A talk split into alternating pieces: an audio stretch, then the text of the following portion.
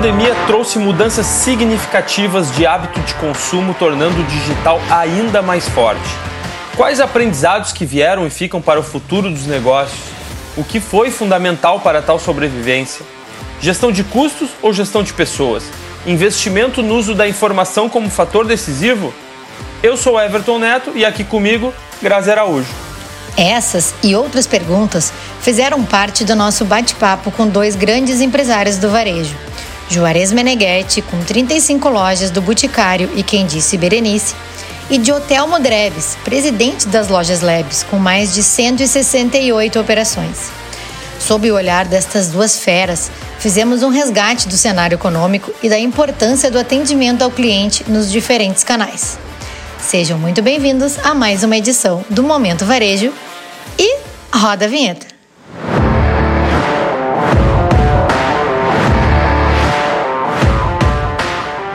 Fala galera, tá tudo bem com vocês? Eu espero que sim, porque comigo tá tudo ótimo.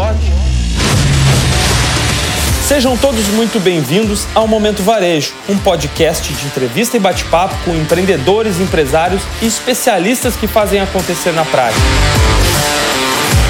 Está no ar mais um episódio do Momento Varejo.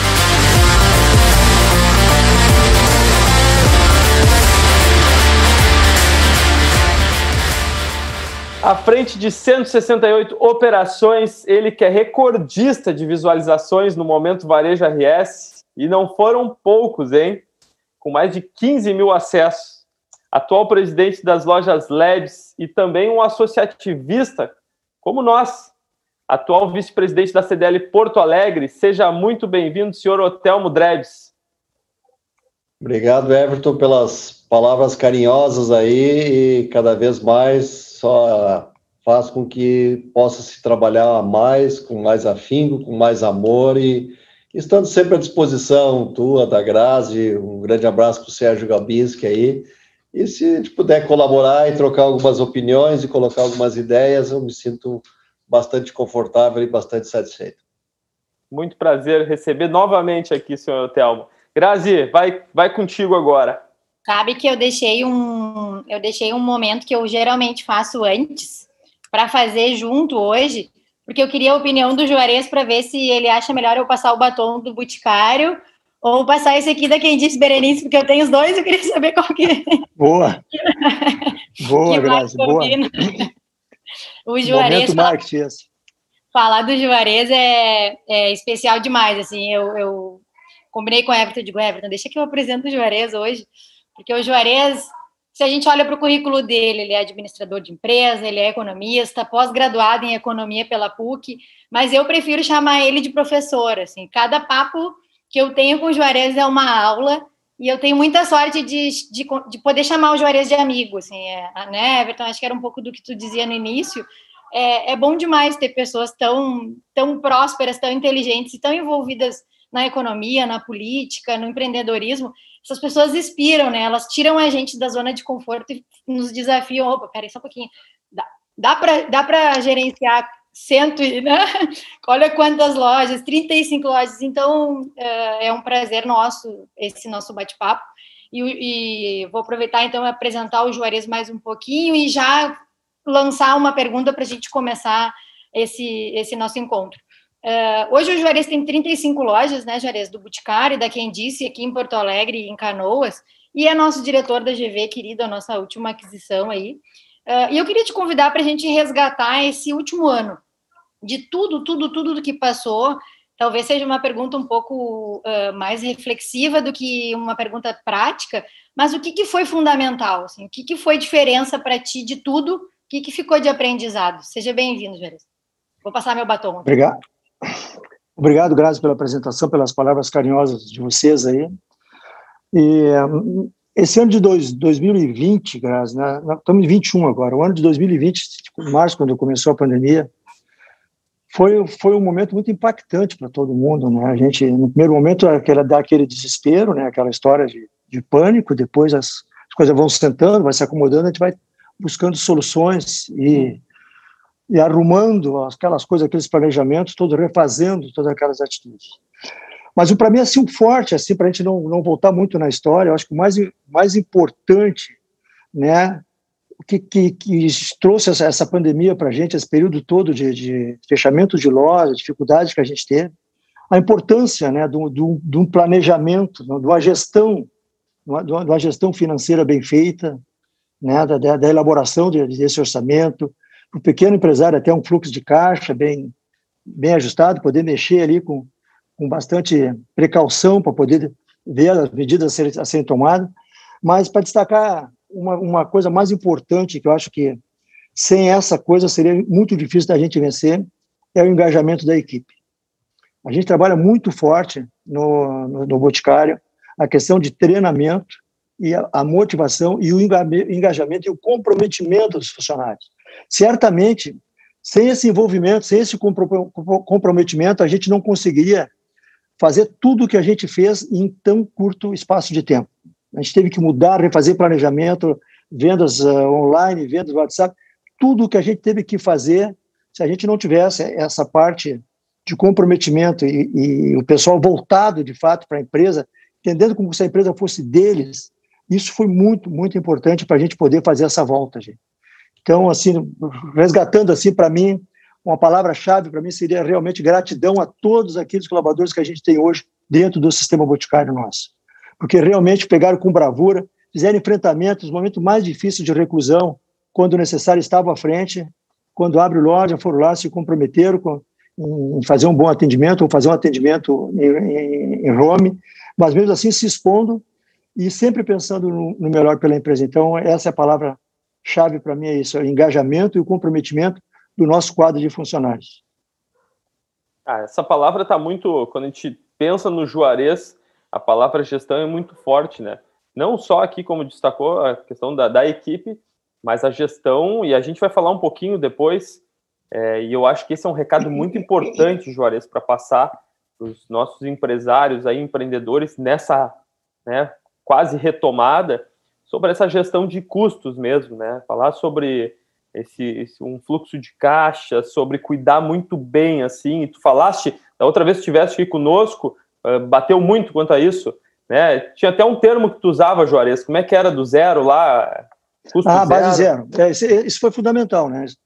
Na, na retom nessa retomada, depois daquela parada, com essa retomada, na verdade, é, todos os orçamentos que a gente tinha trabalhado, planejamento, Aí aquilo tudo meio que foi por terra. A gente está trabalhando com outro nível de atividade econômica hoje, né? Tá, a gente está com outro nível. Hoje, na verdade, a atividade do comércio está tá equivalente ao ano de 2017. Então, a gente tem que refazer os orçamentos. E refazer o orçamento, refazer o planejamento, não é partir do que se tem, é o que a gente chama de base zero. Aí é renegociar com todo mundo, chamar fornecedor, locatários, prestadores de serviços, terceirizados, todos a gente teve que chamar um a um para uma negociação num ganha-ganha, ou um perde-perde, entendeu? Isso é fundamental, foi fundamental a retomada da, da, empresa, a manutenção da empresa passou sim por essa revisão orçamentária, que eu chamo de base zero, porque não tem como comparar a base de anos anteriores para o momento. A fórmula né? de 2019 jamais poderia ser aplicada em 2020, né? É, é algo que não, não, não tem o menor cabimento a gente querer. E 2020 muito não, não daria para usar a mesma fórmula também o ano todo. Ela foi modificada de semanalmente, vamos dizer assim. Hotel, me diz uma coisa, eu depois que a gente fez a conversa falando em gestão, é, eu tenho acompanhado muito o trabalho do Dreves Júnior e a gente né, ali seguido ali até faz aniversário no mesmo dia que eu e eu fui o último a dar parabéns para ele esse ano. Falei, pô, cara, não acredito, mesmo dia. E então a gente, é, eu acompanho muito o trabalho dele. E fala muito ali na gestão, engajamento de equipe, tem as gincanas. Queria bater um pouquinho mais ainda em cima, porque a Lebs né, traz isso muito forte, né, Otelmo? A questão de, de engajamento da equipe. A gente vê que é uma equipe muito. É, tem um DNA, assim, está muito presente no dia a dia dos colaboradores, né? Sem dúvida, Everton. O, eu tenho orgulho de dizer que nós temos o terceiro ano seguido como a melhor empresa para se trabalhar no varejo do Rio Grande do Sul, tendo ganho o GPTW, que é o Great Place to Work. É, isso me dá muito orgulho, principalmente no ano de 2020, é uma premiação que ela é feita pelos ela é os eleitores são os funcionários de todas as empresas. Então, nós com grandes dificuldades pelo tipo de é, loja que nós atuamos, pelas cidades que nós atuamos, eu acredito que nós tenhamos sido das redes, não, claro que não tem a pretensão de dizer a mais prejudicada, mas das redes de um certo porte das mais prejudicadas. E quando num ano deste tipo, os funcionários tendo votado e nós novamente tendo, tendo conseguido ser a melhor empresa para se trabalhar no varejo do Rio Grande do Sul, isso me deixa muito orgulhoso. E aí eu compartilho contigo, Juarez, que se nós não tivermos as equipes, este pessoal trabalhando na linha de frente, né, há pouco, um pouco antes, estávamos comentando, antes de é, falarmos ao vivo aqui, o Everton, Quantas pessoas conseguiram se isolar na praia, nos condomínios, ficaram anos, é, ficaram o ano todo lá e até hoje estão, às vezes, até morando lá, trabalhando de home office. E nós, com nossos funcionários, nossos mais de 3 mil funcionários, é, na linha de frente, atuando é, dia a dia, é, não medindo esforço para trabalhar. Isso aí é, é cativante, é emocionante o que essas pessoas fizeram é, pelas empresas que fizeram com que essas empresas sobrevivessem, vamos dizer assim, né? É, aproveitando, Everton, uma questão que eu, eu tinha até anotado para falar, é uma questão que eu costumo dizer para muitas vezes quando eu tenho oportunidade de ou de dar uma palestra ou uma, participar de uma reunião com nossos funcionários ou em outras ocasiões, eu costumo dizer que nós estamos vivendo a história. Todos nós, às vezes, a gente lê os livros lá, e, e tu és bem mais jovem, a Grazi também, é, então, é, lendo, é, por exemplo, a época que o Collor saiu, foi tirado da presidência. Talvez para ti, para a Grazi, isso seja história. Para mim, eu vivi este momento. Né? Então, lá o plano cruzado, o plano real, que para muitas pessoas hoje é história. E para quem tem uma, uma idade um pouco mais é, um pouco mais de experiência, isto foi vivido na história. A mesma coisa eu quero dizer que este ano de 2020 e continuando em 2021, ele vai ser um ano muito marcado, muito forte na história das nossas vidas dos nossos filhos, dos nossos netos por muito tempo para frente. Esta pandemia, e essa palavra, não sei se era só eu que não conhecia, mas eu conhecia, era epidemia. Eu nem sabia o que era pandemia, hoje só se fala em pandemia mundial, é, com é, juntando a questão econômica e de saúde. Nós tivemos os dois problemas, não só um problema sanitário, nós tivemos e estamos tendo um problema também econômico-financeiro.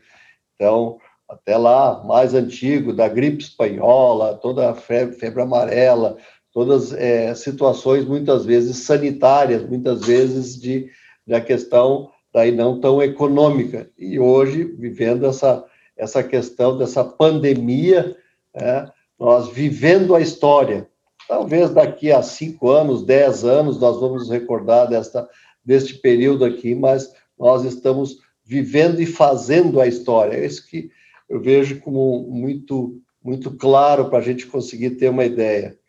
Nós, neste ano de 2020, tivemos a maior transferência de renda né, da história do capitalismo, da história mundial. O que, que é essa transferência de renda?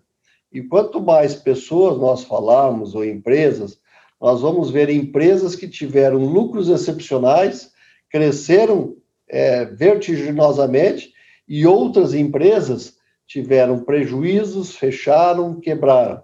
A mesma coisa com relação a pessoas. Tiveram pessoas que ganharam muito dinheiro e pessoas que perderam muito dinheiro. Bom, mas isso não é o normal da essência do capitalismo? Sim, é isso mesmo. Todo mês, todo ano, pessoas ganham e outras perdem, mas não na velocidade que ocorreu neste ano de 2020. Nós tivemos uma transferência, como eu coloquei, uma transferência de riquezas como nunca houve na história do mundo. E isso, de novo, vai ficar para a nossa história, essa, essa transferência de riqueza. Mas podemos conversar um pouco mais, eu só estou colocando as questões um pouco mais amplas aí para a gente, talvez, às vezes, refletir, que são, duas, são dois tipos de colocações que eu fiz, que não se vê todo dia na, na imprensa, o pessoal só diz morreu tantos, morreu mais tantos, e tantos estão no, na UTI, só se fala nisso. Uma análise um pouco mais aprofundada, às vezes, é, existe algumas pessoas que têm uma dificuldade maior um pouco de fazer. Perfeito. Não, essa contextualização assim é sempre é sempre ótima. E falando em contextualização, já vai uma para ambos assim, para a gente bater um papo sobre lá atrás a gente falava e aqui o Juarez teve também com esse discurso, uh, o Otelmo também, é, de muita previsão no ano passado. O que, que vai acontecer? Não se sabia se aquele era tanto novo normal, novo normal, e a gente, na verdade, tava, não sabia onde estava pisando. Né? Era, era teste, erro, conserta rápido e vão mudando a direção. É, lá atrás a gente falou muito sobre é, as mudanças que isso gerou no negócio. E aí eu estou indo para a prática agora. A gente vê assim é, lojas que reduziram tamanho, a humanização, uma palavra-chave em 2020 foi se aproximar muito mais do cliente, entender ele, vender pelo WhatsApp, pelo Instagram, pela aí loja fechou, tu tem que a Lebs, por exemplo, criou as bags para entregar na casa dos clientes, a fila do WhatsApp que o, o Drebs mesmo falou aqui na, na, na live comigo, disse que não acreditava no WhatsApp, que aquilo ali tomava tempo e depois se tornou uma das melhores ferramentas da Lebs. O Juarez nem se fala, é o cara que está lá na frente já com as melhores uh, uh, táticas né, uh, a respeito do online. O que, que se falava lá atrás? O que, que a gente traz para esse momento agora de retomada? É um caminho sem volta a essas mudanças todas que aconteceram, essas novas formas de venda? Tu me citou, eu vou falar antes do Juarez, né? Se tu não tivesse citado, o Juarez ele vai mais velho um pouquinho que eu, deixava ele falando. Mas eu falar. É, Everton, é, março de 2020, nós fomos a primeira rede a fechar todas as lojas. Quando não tinha decreto, não tinha nada, eu tomei a decisão, e essa decisão foi uma decisão solitária minha. Eu fechei todas as lojas, e aí depois fui copiado, assim, por outras redes aqui do estado, o pessoal depois fechou. E questão de poucos dias depois, aí sim, saiu o decreto e mandou todo mundo, mandou todo mundo fechar. É, lá em março, em dia 20 de março, 18, 20 de março do ano passado, nós estávamos diante de uma incerteza total. E numa ocasião, até numa consulta médica que eu fiz com um médico lá, eu perguntando para ele algumas, algumas questões, ele me disse assim: olha, a única certeza que se tem é que ninguém tem certeza de nada. E eu guardei aquilo muito claramente para mim. Vieram muitos técnicos entendidos, pessoas dizendo que é isso, que é aquilo, e cada dia furavam mais. Nós vamos, nós nem nos lembramos mais da, do achatamento da curva, da, do rebanho, de não, se ficar duas semanas fechado, o resto resolve tudo todas as bobagens que foram ditas naquela época e passamos quase que todo o ano de 2020 nessa lenga-lenga, vamos dizer assim, fecha e abre, vai e volta e tal. Por uma é, por um excesso de confiança, vamos dizer assim, é, no início de 2021, talvez tenha havido um pouco de excesso de confiança, vamos dizer assim, no sentido de que estávamos é, livres desta desta questão toda, e na realidade não estávamos. É, voltou a segunda onda, como estamos agora vivendo, e até parece que é, melhorando. Quando em 2020, março do ano passado, é, nesta é, situação total de desconfiança, de indiferença, de, é, de total é, insegurança, é, na empresa, nós tomamos todas as iniciativas para, porque fomos tomados de surpresa. entrei em contato com todos os fornecedores, com prestadores de serviço, com aluguéis, com funcionários, usamos o benefício do governo, fizemos toda a lição de casa e, por uma questão, usamos, eu chamei muito aqui a questão do estoque de credibilidade. Eu disse para os meus funcionários, a minha diretoria, que nós, pelo fato de termos 64 anos a empresa, temos uma credibilidade. Agora está na hora de nós usarmos um pouco deste estoque de credibilidade.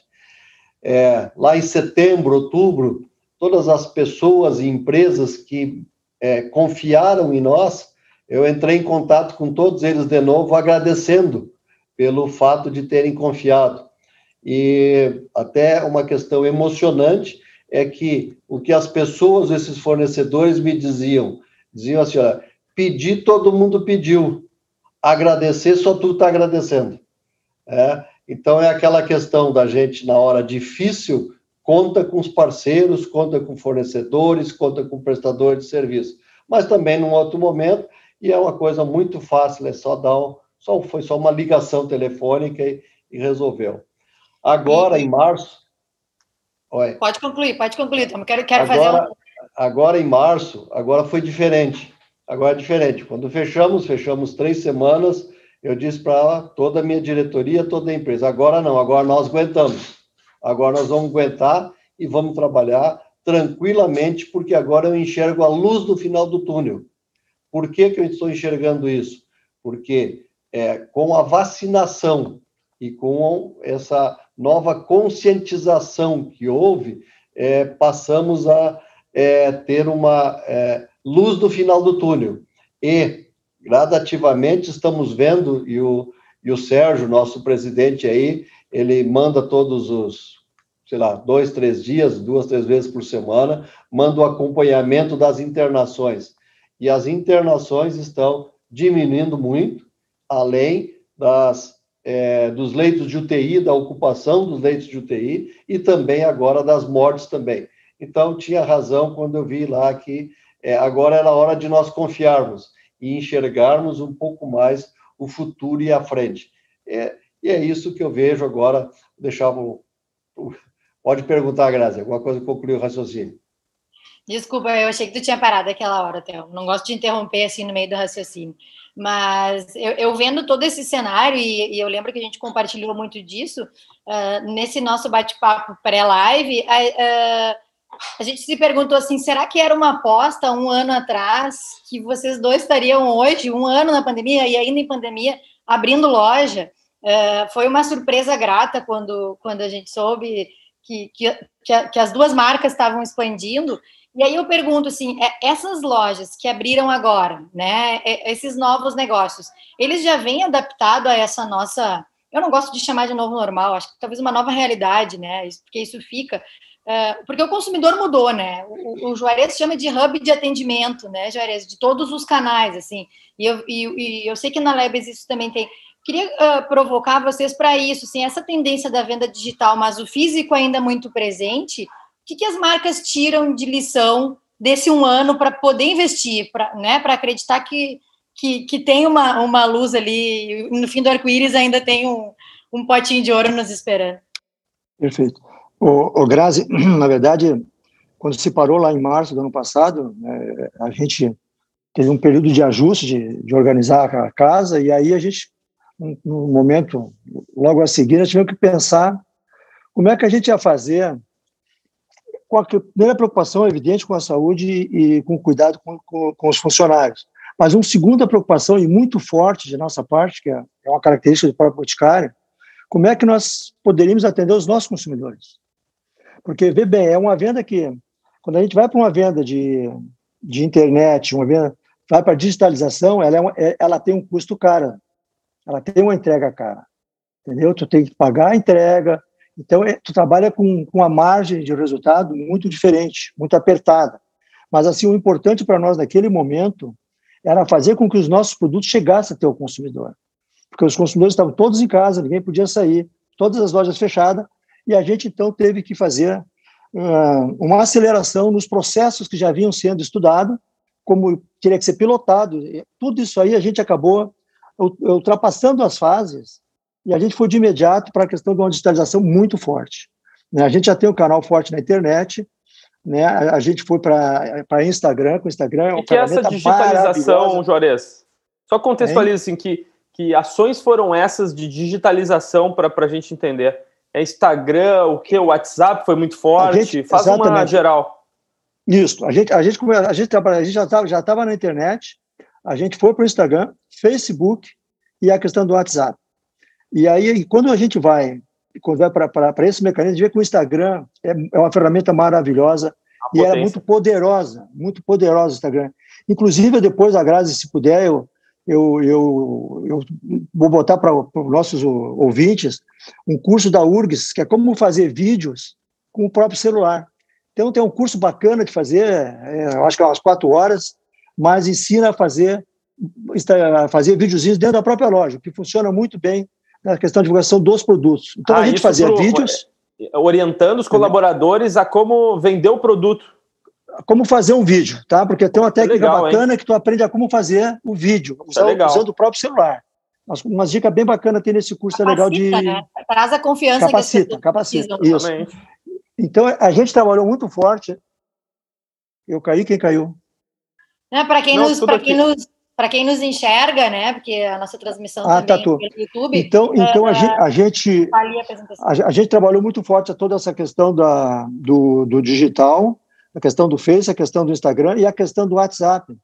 E o WhatsApp é uma ferramenta poderosa também, cara. E ela traz, na verdade, e quando a gente vai falar depois sobre a loja do Praia de Belas, que é uma loja nova, que é uma loja já totalmente voltada para o que eu chamo de, de, de novos tempos, de varejo, onde a, onde a loja física ela hoje é mais robusta do que era do que era no passado. Eu acho que hoje ela tem um papel muito mais importante, muito mais forte. Mas o WhatsApp também, onde tu tem todos os cadastros de clientes, tu pode fazer contato com todos os clientes e passar a atender pelo WhatsApp. E atualmente, o que, que a gente está acontecendo? O que, que a gente está vendo, né? Na, na nossa loja nova, a gente tem bastante tecnologia embarcada, mas é uma tecnologia que vem para ajudar ao consumidor. Então, significa assim, ó, hoje a gente tem muito atendimento, por incrível que pareça, no WhatsApp, um vídeo. Então, é, é, é uma humanização praticamente, uma humanização da, da, da, tecnologia. Então, o cliente se comunica com a loja e ele quer falar com a consultora que atende ele e quer enxergar a pessoa e, às, às vezes, até mostrar o produto. Então, não é mais. E, e, nas lojas a gente tem esse, esse sistema que tu trabalha, todas trabalham nesse sistema, ou até não recebe pelo próprio computador, e aí sim troca várias informações, mensagem para lá e mensagem para cá. Só que a coisa, a gente sabe que, que, que varejo é relacionamento, é a confiança, e essa questão, então, da tecnologia aproximar, o que eu chamo de humanizar, é muito importante, e a questão do vídeo. E a, e a questão da loja que eu chamo de, que é um hub, porque, na verdade, essa loja nova que a gente tem no Praia, como eu, como eu falei, ela tem muita tecnologia embarcada e por isso que ela tem um custo bastante significativo de investimento, mas ela está com um padrão né, que a gente tendo que seja o futuro do varejo. Ou seja, toda aquela venda que se fazia na loja física, a, a, ela tende, principalmente nas grandes capitais, a ter uma redução significativa de, de, público presente na loja. Ou seja, ela passa a fazer o que? Ela passa a fazer a, a venda, a loja passa a fazer a venda física e passa a fazer toda a venda digital. Em todos os canais que a gente atua digital, a loja atende a todos os canais. E aí atende o cliente da maneira que, que, que o melhor o, o, cliente desejar ou de acordo com o próprio humor do cliente. Se ele quer por receber exemplo, em casa... Por exemplo, achei legal aquela ideia que tu, que, que tu deu do pessoal estar tá na praça de alimentação, faz a compra por WhatsApp, só passa na loja, já sabe o produto. Isso, isso é a novidade, né, gente? Eu ainda não fiz isso.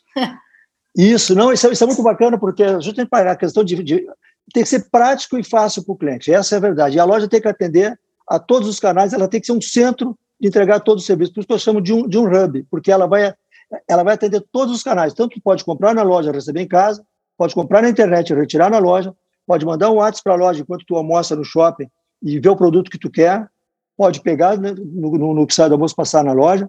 Então, ela, essa tecnologia ela ajuda muito, né? E é uma tendência muito forte.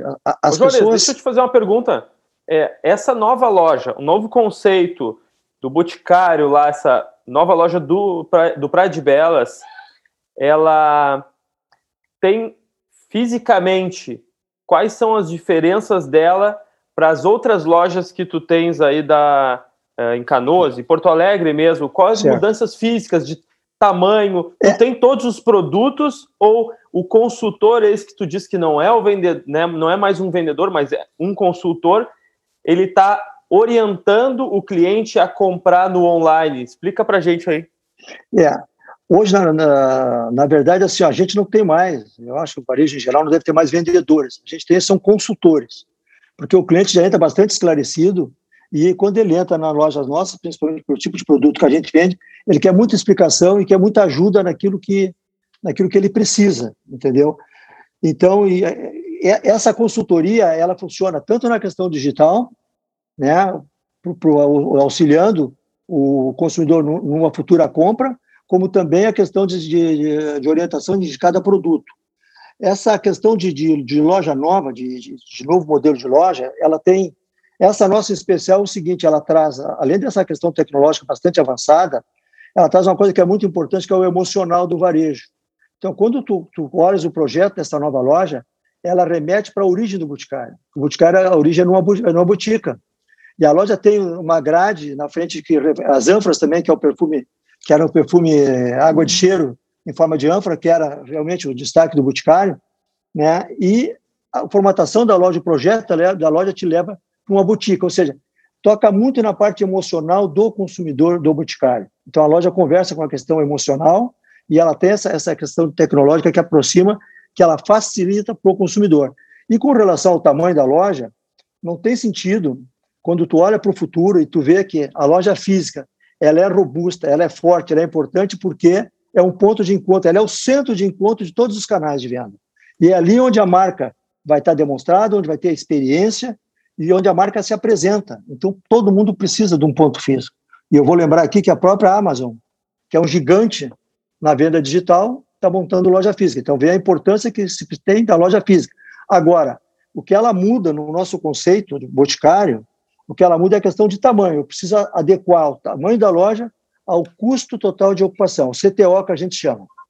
E aí, como a loja tende a vender 50%, num futuro bem próximo, eu vou vender 50% na loja, 50% nos outros canais de venda de digitais, eu não teria sentido eu pagar um custo de ocupação para uma loja muito maior, quando a utilização dela seria subutilizada. Então, essa loja já prevê exatamente essa questão de futuro, que é uma dificuldade que a gente tem, e depois na sequência podemos conversar sobre isso, que é a questão de negociação de aluguéis, isso aí é uma coisa que bate muito. Nós vamos entrar nesse assunto aí que ele é bem importante, essa questão das locações. Mas eu queria o contraponto. Hoje eu estou afim do famoso fogo no parquinho. Não, cara, é assim, é, é, o que a gente sempre falou, né? E a gente falou no nosso alinhamento. O, o rico do nosso bate-papo é o contraponto. Claro. É, não, não é discordância, mas são visões diferentes como eu já falei aqui, a gente teve nas nossas lives aqui gente acreditando piamente no futuro da loja física e gente argumentando aqui que nós estava vamos migrar, estamos migrando, é um caminho sem volta para o digital. E não tem certo e não tem errado, né? São visões e segmentos diferentes. Senhor Otelmo, qual a visão, né, diante de grandes lojas, são grandes operações, muito, um portfólio muito grande, com produtos maiores.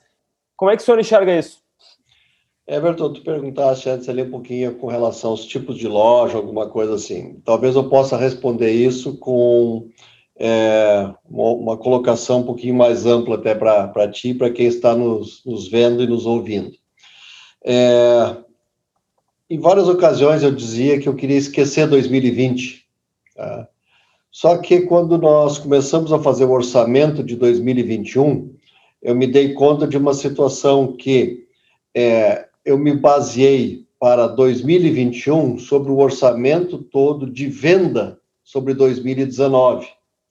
Mas com relação a despesas, com relação a custos, eu me baseei sobre 2020, pois me obrigou a ser muito mais eficaz, muito mais eficiente em todos os custos. Então eu não podia esquecer toda a produtividade que eu tive, até o, o Juarez fala ali em orçamento base zero, trabalhamos muito com isso para que nós tivéssemos um orçamento adequado à nova realidade, com custos mais é, enxutos, porque as margens no futuro cada vez vão ser é, menores. Dito isso, é, o que, que eu posso te colocar assim, ó? Existe muitas vezes alguns é, modismos. Hoje, a questão da venda digital, ela não é modismo, ela é uma realidade que veio para ficar. Não adianta alguém chegar e dizer que não vai trabalhar com isso, que vai ficar fora de mercado. O que, que é o modismo? É cada um dizer que está vendendo um monte em venda digital. E às vezes eu pergunto até para alguns amigos, colegas, dizem assim: ah, eu vendi 300% mais. Eu digo, tá bem, 300% a mais sobre nada dá nada. É? Então é aquela questão, vamos dizer assim, ó, é uma questão hoje, não é para si é, deixar de vender, deixar de trabalhar. Eu concordo plenamente com o Juarez que todas as formas de venda, todos os canais que nós temos, precisamos aproveitar, sem dúvida nenhuma. O que eu vejo muito claramente é que nós precisamos trabalhar na questão da omnicanalidade, onde o cliente compra aonde ele quiser, da forma que ele quiser, paga como quiser, nas condições que ele quiser, ele quiser pagar com cartão, com carnê, à vista, retirar na loja, isto ele vai fazer da forma como ele achar mais conveniente e a loja precisa se adaptar a isto. E aí nós entramos com uma outra questão, não só da digitalização, desculpe, mas também com uma questão da humanologia, é fazer toda a questão digital voltado com pessoas, né? sempre tendo ainda o contato, dentro do possível, do contato humano, né? onde eu acredito muito nisso para que a gente tenha, então, a omnicanalidade, cliente comprando aonde ele quiser, fazendo da forma que ele quiser, pagando da forma que ele quiser, e, se possível, ele ter um contato, aquele carinho, aquele muito obrigado, aquele volte sempre. Essa é a forma que nós estamos trabalhando. Com lojas, algumas lojas grandes, sim, temos hoje a nossa média de tamanho de loja é de mil metros quadrados, as 160 lojas são lojas de é, tamanho de mil metros quadrados, e estamos sim trabalhando num novo modelo com lojas mais compactas, lojas menores, tentando chegar mais perto do consumidor. Daí não com lojas tão grandes, com tanta exposição, com tanto estoque, com tanto custo e sim com lojas um pouco mais compactas para chegar mais perto do consumidor e trabalhando em toda essa questão digital. Sabe que a gente fala, a gente fala, a gente estava falando sobre shoppings e lojas compactas, é um, são, a gente tem aqui e, e temos um, um telespectador e um ouvinte muito qualificado que se chama Írio Piva, presidente da CDL Porto Alegre. Mas que, que honra! a audiência é qualificadíssima. A audiência é qualificadíssima. Ele diz que são duas referências. Eu questiono vocês já, eh, se a gente tivesse uma bola de cristal, agora seria melhor, né?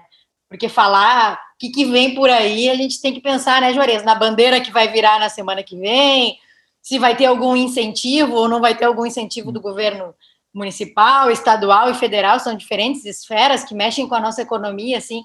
Então, eu queria uh, que a gente pudesse contextualizar e, o que vem pela frente, assim, o que, que a gente precisa. Quando eu falo a gente, eu digo a gente varejo, mesmo eu não tendo loja ainda. Mas o que, que o varejo, o que, que, né, que quem está na linha de frente, uh, que, que, também são, a gente chama de, de, de heróis da saúde, mas quem está na, na, na, empreendendo e, e, abrindo loja, então, é, são verdadeiros guerreiros do empreendedorismo. Assim. Vamos projetar, assim, o que, que vem, Juarez? O que, que, que, que a gente precisa do governo? Deixa, deixa eu complementar só um pouquinho, Grazi, a tua pergunta do que, que vem pela frente, uh, já fazendo, né, aproveitando o que o Otelmo falou a respeito do o cliente chega, né, uh, de qualquer lugar, paga do jeito que quer e tal. Então, assim, ó, isso vira uma série de uh, oportunidades, mas também de riscos, possíveis riscos, que eu já queria tocar para o Juarez, que é o nosso grande economista e sempre bate muito na questão de lei geral de proteção de dados, que é uma coisa muito importante diante de tanta revolução que a gente está vivendo digital, né? Porque o digital tem isso, ele é muito bom, mas a gente tem que ter segurança também, muita segurança, ainda mais com, com a lei geral de proteção de dados. Juarez, só um complemento, então, porque eu acho que é legal tu já emendar esse um pouquinho desse assunto para a gente. Tá bem. Uh, eu, eu, só quero voltar um pouquinho na questão da quando a gente estava falando sobre a, a loja, questão da venda digital na própria loja. A gente trabalha já há muito tempo com, com meta. Eu tenho meta de venda na loja e tenho meta, meta de venda também da, na venda digital. Porque hoje, hoje a gente sabe que reduziu muito o fluxo dentro da loja, então tem muito tempo ocioso das consultoras dentro da loja. nesse tempo de ociosidade, elas podem pescar o cliente através das redes sociais, através do WhatsApp. Então, a gente tem meta de venda, a gente faz um controle com meta de venda, tanto na, na questão de, de, da própria loja, como na, na questão digital. Isso, isso é importante. É, essa questão do, de dados, quando a gente fala lá no início, a gente estava conversando sobre a questão da gestão, que é importante, gestão de pessoas, gestão financeira, a gestão de, de custo, a questão das negociações, tem também que é muito uma das coisas talvez hoje bastante importante para a gente, que é a questão da gestão da informação. Né? Como é que tu faz na questão da informação? Tem agora foi aprovado há pouco, deve tá, entrou em vigor agora, acho que agosto vai começar a ter multas, alguma coisa, que é a Lei Geral de Proteção de Dados, que é uma coisa bastante séria, onde a gente recebe os dados do cliente e a gente fica responsáveis por esses dados. Né? Então, isso é um capítulo à parte, eu acho que isso aí merece a gente, toda, todo o empresário, começar a se preocupar com essa questão. Né? Mas a importância disso, de qualquer maneira, eu acho que é importante a gente saber, porque os dados hoje, eles são muito significativos para o varejo. Aliás, qualquer tipo de profissional, para nós no varejo, quando a gente tem uma série de informações, um banco de dados rico como a gente tem dos clientes lá no banco, no, no nosso cartão de fidelidade, então, o dado em si, Emerson, ele, ele em si, isoladamente, ele vale pouco. Mas quando tu cruza um dado com outro, tu tem um indicador. E é esse indicador que a gente tem que se debruçar. A gente, e aí vou citar um exemplo mais prático. Se, for, se a gente for falar só a questão de qual é o custo de ocupação de uma loja, o custo em si não vai dizer nada para nós. Se é mil reais ou se é 50 mil por mês a loja. O que, que interessa é a relação custo-venda. Aí eu tenho indicador. É 8%, é 10% custo de pessoal sobre venda. Isso é importante até para o pequeno varejo se conscientizar da importância de manter essa questão no fluxo de caixa e essa questão de trabalhar com o dado que ele tem, o dado que ele tem e fazer o cruzamento do dado e trabalhar com a questão do indicador, que é onde ele consegue manter a sua, a sua empresa saudável. Então, essa questão do, do, do, dos dados é importante, a questão da Lei Geral de Proteção de Dados é importantíssima, Ô, Juarez, eh, falar? vamos só uma na prática mesmo, para ficar bem claro hum. isso, porque esse cruzamento de informações, é, e a gente fala muito da, de recolher dados, de colocar isso num banco de dados e alimentar as nossas planilhas, planilhas, planilhas, e muitas vezes o empresário né, não extrai da melhor forma possível as informações cruciais do consumidor. Vamos levar para a tua realidade esse cruzamento de dados. E o, e o Boticário investiu recentemente numa startup a respeito, né, com a questão da digitalização, Isso. com toda uma inteligência uh, artificial. inteligência artificial, exatamente, justamente para abrir esse braço assim dentro da, da empresa. Esse cruzamento é o que? Para direcionar o produto certo para a pessoa certa, no momento certo? Seria basicamente isso? É isso, é exatamente isso. Se, se for na loja do, do Praia, está falando da loja que é mais evoluída tecnologicamente, uh, quando, quando tu entrares na loja e te identificar para a consultora, ela automaticamente com o teu CPF, ela tem quais os tipos de produto que tu costuma comprar, qual foi a tua última compra, e ela tem já o teu perfil de consumo. E ela vai te direcionar exatamente para os produtos que têm oferta. Vê bem, os produtos que estão mais em conta para ti, que vale mais a pena, ela te direciona para as ofertas e depois, claro, te leva para os outros produtos de lançamento também. Mas já um, um, atendimento mais assertivo, ela não fica te mostrando coisas que não é de teu interesse. Porque a gente sabe que cada vez o cliente tem menos tempo para ficar dentro da loja. Cada vez ele quer mais praticidade. Eu também não tenho mais caixa nas lojas. Na loja do pai não tem mais caixa, quer dizer, a consultora te atende do início ao fim do processo. Fecha a venda contigo e ela e, e já é mais assertiva na questão da, da oferta dos produtos para ti. Então, né? Isso traz, traz uma oportunidade para a gente muito forte, porque apesar do baixo fluxo, né, a gente tem que procurar para a gente tem que procurar soluções, né? Como é, na verdade, assim, ó, para tudo, né, Everton, para tudo há um jeito. Essa que é a palavra que a chave que a gente tem que ter, né? Para tudo há um jeito. E hoje, com a gente está com fluxo baixo nas lojas, mas também há um jeito. é tu buscar o cliente fora da loja, buscar no WhatsApp, tu buscar na rede, na rede social. Né? Essa então, tua resposta, Juarez, só, só, só para te complementar, o nosso fundador, nosso mestre Wilson Noer, nos mandou uma pergunta exatamente mestre não, isso. Mestre não. Corrija, corrija essa tua frase, não é mestre. Dos mestres. Ele é mestre dos mestres, ele está é. acima dos mestres. Ele mandou, ele mandou, e daí eu queria ouvir o Otelmo um pouco sobre isso, assim, o fluxo de, né, o fluxo de loja, o tráfego de, de clientes caiu 50% aí na rua, uh, para o Otelmo, que tem loja de rua, e em shopping center. Como é que é o desafio agora para. Porque eu, eu acredito que esse fluxo vai demorar um pouco para voltar pessoas vão demorar para passear, né? Uh, mas uh, como é que está no interior, Otelmo? Como é que isso. Porque, querendo ou não, a, Lebes é um, é, um, é um shopping, né? A gente vai ali. Não, se eu quero uh, um eletrodoméstico, eu tenho, se eu quero uma roupa, eu tenho.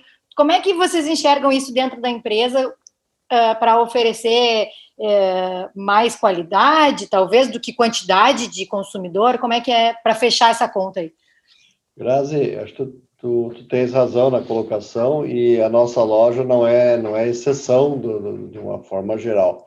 É, a presença física da pessoa nas lojas é uma tendência de ser menor. Isso não tem é, não, tem, não tem dúvida. Nas nossas nas nossas lojas elas têm uma redução entre 20 e 30% é, de presença física de, de pessoas. O que, que eu preciso fazer? Se eu tenho menos pessoas entrando na loja, eu preciso vender mais para as pessoas que vão na loja. Então, eu tenho que aumentar a conversão e aumentar o ticket médio. Então, essa é a primeira, primeira, primeira providência. É isso. Eu tenho, se entravam 100 pessoas e dessas 100 pessoas eu vendia para, por exemplo, claro que não é, mas vender, se eu vendia para 100 pessoas, agora se entram 80 pessoas, eu preciso vender mais para essas 80 pessoas, ou vender mais para as pessoas que entravam e não compravam nada. Então, a primeira coisa, aumentar a venda por aumentar a conversão de vendas e aumentar o ticket médio. E além disso, substituir esta venda daí pelas vendas, daí sim, de e-commerce, WhatsApp, indo atrás do cliente, levando como hotel o Everton comentou antes, a, a, as bags que nós levamos na casa do cliente com as roupas, alguma coisa desse tipo. Eu preciso ter outras formas de atender isso, porque esta é uma tendência, né? É, ou aumentando variedade, melhorando, uh, melhorando a variedade desses produtos, isso para fazer com que é, a gente possa é, contatar esses clientes, né? entrando em contato com eles, e aí, de novo, via WhatsApp, via é, é, e-mail, via telefone, via qualquer forma, para que nós cheguemos nessas pessoas. Nós hoje temos uma série de ferramentas que fazem com que o próprio vendedor possa fazer isso. Tinha uma outra época que se tinha um CRM totalmente centralizado, e hoje este CRM, ou esta ferramenta, ela está na mão do vendedor. O vendedor consegue ele administrar isso e, além de tudo, ele é cobrado por isso. Se ele, por exemplo, recebe, é, ele tem a oportunidade de é, falar com 10 pessoas que estão de aniversário naquele dia. Ele é avaliado por aquelas, é, aqueles contatos, o que, que aconteceu, qual é a conversão que ele teve. Então, eu preciso ser mais produtivo em cima do que é, se estava fazendo. E junto com isso vem a questão que eu comentei antes ali falando para o Everton, nós estamos abrindo algumas lojas menores para chegar mais perto do consumidor, também para substituir essa menor é, visita a, dos clientes é, que fazem as nossas lojas. Perfeito, menos oh. estoque, né? um atendimento é. mais especializado. Oh e direcionado também, uma, uma consultoria que a gente falou até agora. Juarez, nós estamos acabando aqui. Quer complementar? Eu queria fazer só um gancho do que o doutor falou. Exatamente. Eu acho assim, se tivesse fazer um destaque assim, o que, que a pandemia trouxe de bom, né? é uma coisa meio absurda, mas sempre se tira alguma coisa boa do, das coisas muito ruins, foi ganho de produtividade. E aí, isso que o Telmo falou agora, a gente teve um ganho de produtividade muito forte na gestão, impressionante na questão do escritório, na questão das despesas administrativas, ganho de produtividade enorme, a gente, e também na própria loja. Entra menos cliente, tu trabalha melhor o cliente, a gente tem controle lá, itens por cliente, ticket médio, então isso também teve um ganho bastante significativo. Mas com relação a fluxo de loja, é só para fazer um fechamento nessa questão do fluxo, lá em 2019 a gente fez várias ações de fluxo de, de loja. Ou seja, passa na loja, retira um brinde, retira um produto de CML e tal.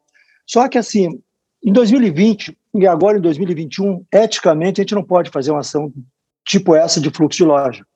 Então, nós temos que fazer a questão inversa, quer dizer, eu tenho que trazer o cliente para a loja sem poder fazer uma ação de fluxo de loja, uma coisa meio incoerente, mas é de fato é o que está acontecendo.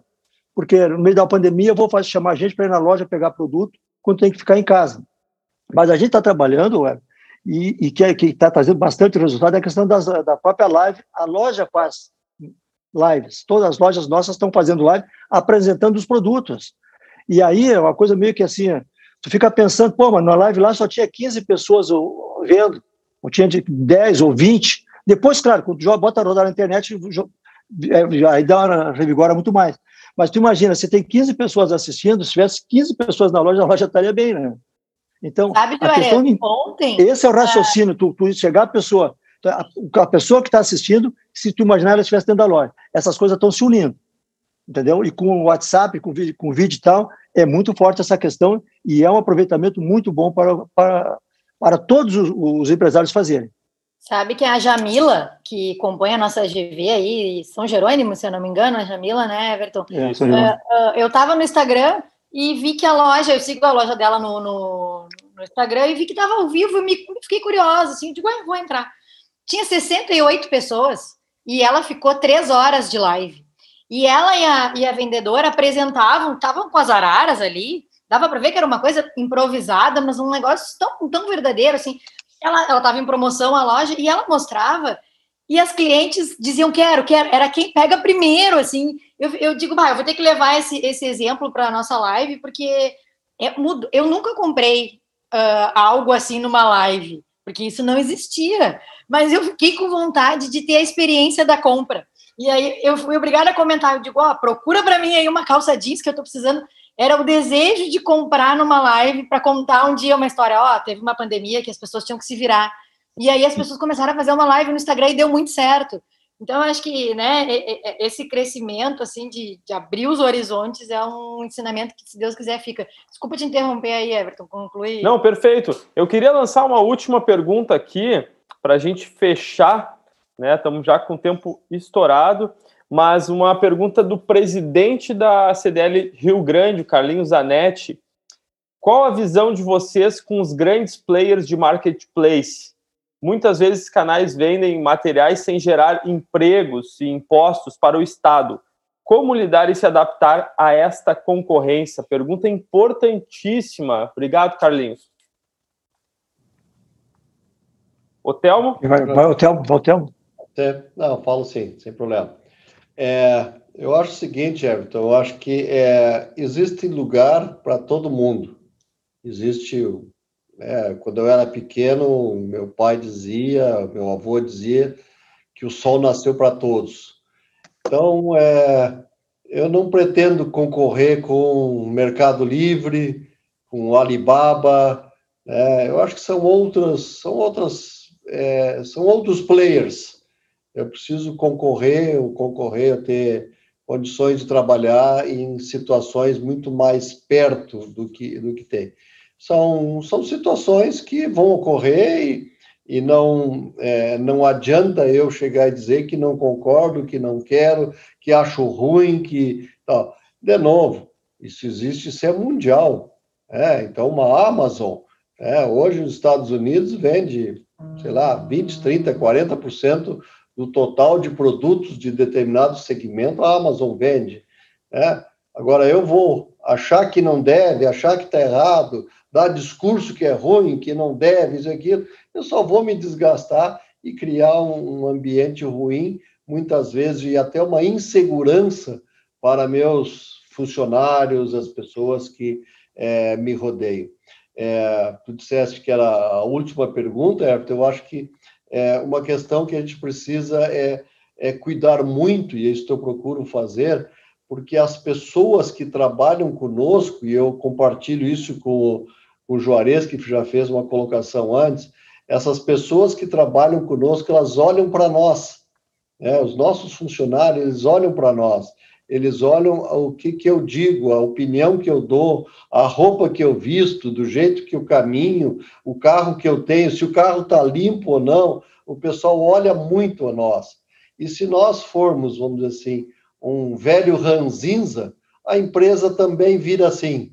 Se nós formos uma pessoa otimista e enxergarmos que este Brasil não vai terminar, tem muita coisa errada, sim, tanto no Estado como no país. Mas não estamos aqui para discutir questões governamentais, e sim, nós enxergamos, nós estamos neste país. É, tem as coisas que não concordamos? Sim, mas nós vivemos aqui, temos nosso patrimônio aqui, temos a nossa empresa aqui. Como eu disse antes, a nossa empresa tem 64 anos, completando 65 esse ano. E eu acho que nós precisamos é valorizar o que nós temos e enxergar o lado bom. Tem problemas? Tem.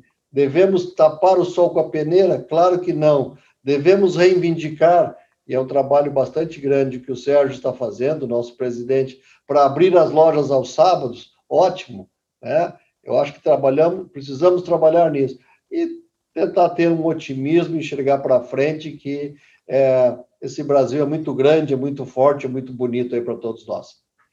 Sensacional. Sabe que agora, Otel, falando isso, que a gente, de certa forma, como ser humano, a gente está sempre né, insatisfeito e achando uh, uma culpa ou outra, assim, e esse, essa tua mensagem de otimismo, ela cai muito bem. Eu morei, há 13 anos atrás, eu morei na Austrália, e aí eu, eu surfo, né, pego onda, e o mar daquele é muito ruim.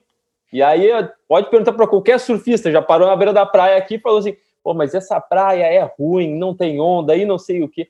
E eu morei um ano na Austrália, com as melhores ondas do mundo. E quando eu estava lá, eu tinha saudade daqui, de Embed Tramandaí.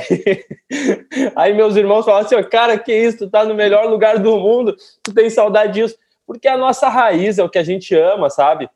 Então, essa mensagem de otimismo, Legal. assim, de valorizar o que a gente tem, apesar dos desafios, é muito importante. Grazi, tu queria falar, desculpa. Não, não, não, vai, tá, tá, tá tudo certo. Eu queria, eu queria, na verdade, ficar falando mais uma hora aqui. Eu não sei vocês, a gente pode abrir um vinho, Deixa pode eu... ficar batendo um papo aqui. Deixa eu só fazer uma complementação na, na resposta do Carlinhos. Você, você, vocês estão tomando chimarrão, os dois aí. É. Se eu soubesse que pudesse tomar chimarrão aqui, eu teria feito. Mas também, pode chimarrão, vinho, a gente sempre ah. é, orienta. Vai ter que voltar, vai ter que voltar, Otelmo. Ô, Juarez, aproveita. É. Na próxima, na tua, no, no, teu complemento, Juarez, já, hum. se tu puder já dar assim, esses finalmente com algumas ações econômicas desse cenário todo, que fica como uma né, algum grau de esperança assim do que vem por aí para os empresários e empreendedores, eu te agradeço. Tá. A, a questão, a, a, a, pergunta do Carlinhos, eu acho que ela é importante, cara, mas ah, vê bem, a gente não pode ver a concorrência como uma coisa ruim. A concorrência é muito boa. E os grandes players fazem exatamente isso.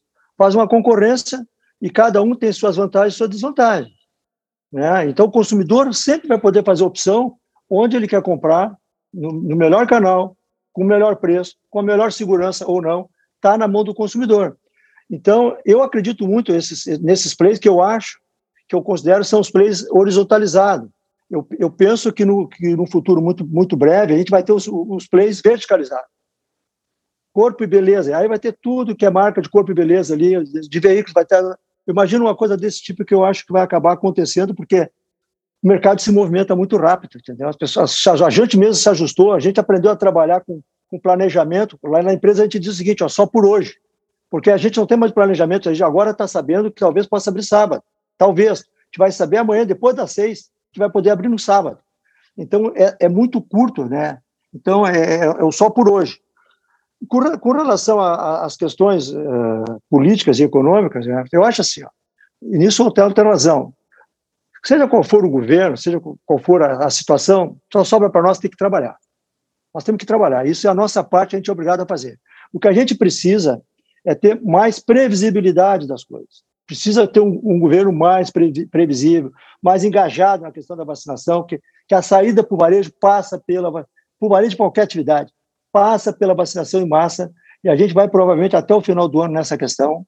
Passa também por uma questão da do controle efetivo das aglomerações, mas efetivo mesmo, porque o que acontece é que a gente não tem, por ordem do, do setor público, um controle das aglomerações. Tu consegue controlar o que é formal, tu fecha as lojas, beleza, mas tu não controla o não formal. Isso, não existe policiamento, não existe ação efetiva, tu só penaliza. A questão do transporte público tem que estar adequada a essa questão, a questão do, do momento, que tem que ser distanciado, não pode ter ônibus cheio. Não, não, não está acontecendo isso. Acho que para nós empresários, os pequenos, tem que ter um crédito mais rápido, né, mais subsidiado, né? E uma complicação que a gente vai ter e vai ter que descascar para frente que é a questão da negociação de aluguéis, seja em SOP, seja com proprietários. Tem boa vontade das partes, está havendo muito boa vontade, mas isso é uma coisa que a gente tem que enfrentar. Agora, a economia a gente sabe como a própria empresa da gente, a gente só vai conseguir crescer se tiver investimento. A gente, para crescer nas empresas, tem que fazer investimento. O Telmo mesmo, hoje, estamos falando, está abrindo duas lojas. Ele fez um investimento significativo em duas lojas. Ele vai ter que ter crescimento, entendeu? Ele vai buscar isso aí. Nós também fizemos uma loja nova com investimento bacana para buscar o quê? Ganho de produtividade, melhor resultado, melhor, maior qualidade para o cliente. Então, e aí o, o pequeno problema que a gente enfrenta é hoje que o, o investimento público, a gente sabe que o gasto público não vai suportar fazer nenhum tipo de investimento, porque já a saúde já está comprometendo 90% do PIB brasileiro, é a dívida pública hoje. Então sobra o quê? Sobra para o setor privado fazer investimento. Mas, na verdade, se no setor público a gente vai ter uma pequena chance de investimento com as privatizações. Se o governo acelerar as privatizações, começou com as privatizações dos portos, isso vai entrar muito dinheiro na economia, vai haver investimento nesse, nessas empresas privatizadas. A CE agora também foi, foi, foi privatizada aqui no Estado, vai trazer um investimento para o Estado. Então, no setor público, a gente vai ter investimento apenas na questão do, das privatizações, porque o governo não tem dinheiro para investir. E no setor privado, aí fica uma pergunta, né? Como é que a gente vai partir para investimento com toda a insegurança que a gente tem hoje nesse país? A gente precisa fazer das reformas que não saem, o governo precisa passar mais credibilidade. O que a gente trabalha, e aí é o fio da bigode, e a gente faz isso a vida toda, né? É acreditar no nosso trabalho. Essa é a verdade. Até aqui mesmo no Estado. A gente acredita muito naquilo que a gente está fazendo. Agora, a gente precisava, sim, de uma parceria mais forte. O governo federal até ajudou com, um plano de emergencial, com a questão de, de, de suspensão de contrato de trabalho. Agora, do governo do Estado, a gente realmente está precisando que o governo do Estado olhasse melhor para, os empresários. A questão do ICMS é fundamental, porque ele, deu, ele postergou os prazos de pagamento em 13 dias. Pô, eu fiquei quatro meses fechado ano passado, agora nos fechou 27 dias, e aí tu vai pagar o ICM ele postergou 13 dias tem que haver um, um cuidado todo especial nessa questão, porque precisa manter as empresas de pé. Empresa é geração de riqueza, geração de emprego. Emprego é o melhor programa social que existe na face da Terra, é o emprego. Então, precisa manter as empresas de pé, precisa gerar, manter os empregos e a arrecadação do próprio governo depende das empresas estarem de pé. Precisa de uma parceria do governo do Estado mais forte.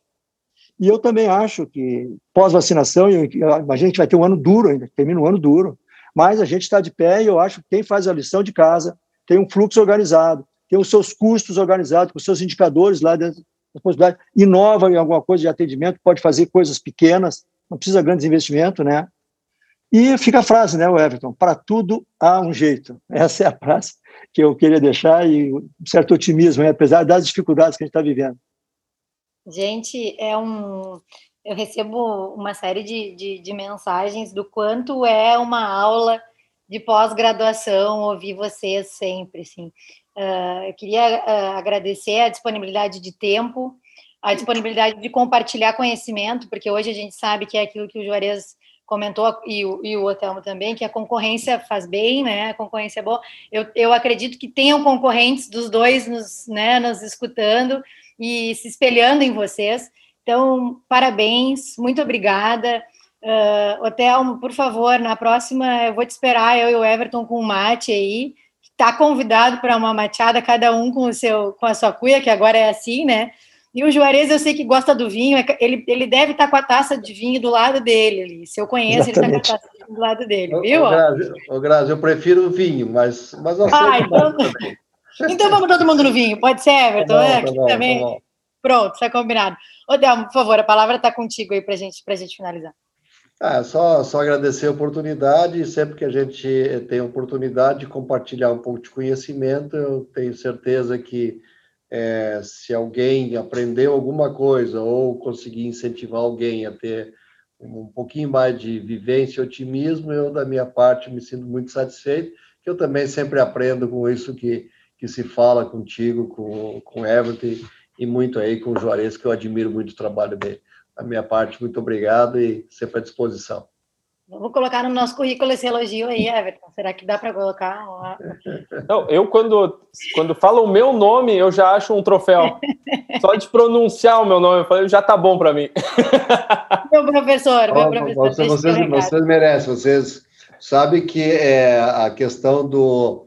Não é tanto o entrevistado, é o entrevistador que tem que ser bom para que o entrevistado possa ficar mais à vontade. Então, isso é uma verdade, vocês estão fazendo esse trabalho, mas vocês fazem, realmente fazem, fazem um ótimo trabalho e estão de parabéns. Não estou colocando. Ah, agora eu vou colocar no meu currículo. é que sabe o que é, Thelmo? Uh, lá no, no, no o slogan da GV, a gente quebrou a cabeça, né? E chegamos numa frase muito simples: paixão pelo varejo de resultado. Então, todos Legal. somos apaixonados aqui quando a gente faz as coisas com paixão e de verdade Uh, fica, fica, fica exposto, né? Fica no rosto, fica, fica na voz, mesmo com essa voz um pouquinho roquinha aqui, fica na voz também. Muito obrigada, Juarez, por favor, tua mensagem final aí. Na, na, na, verdade, vocês são duas feras que a gente tem dentro da diretoria da GV, que são a Grazi e o Everton. Uma grata, grata surpresa, uma alegria enorme trabalhar com vocês.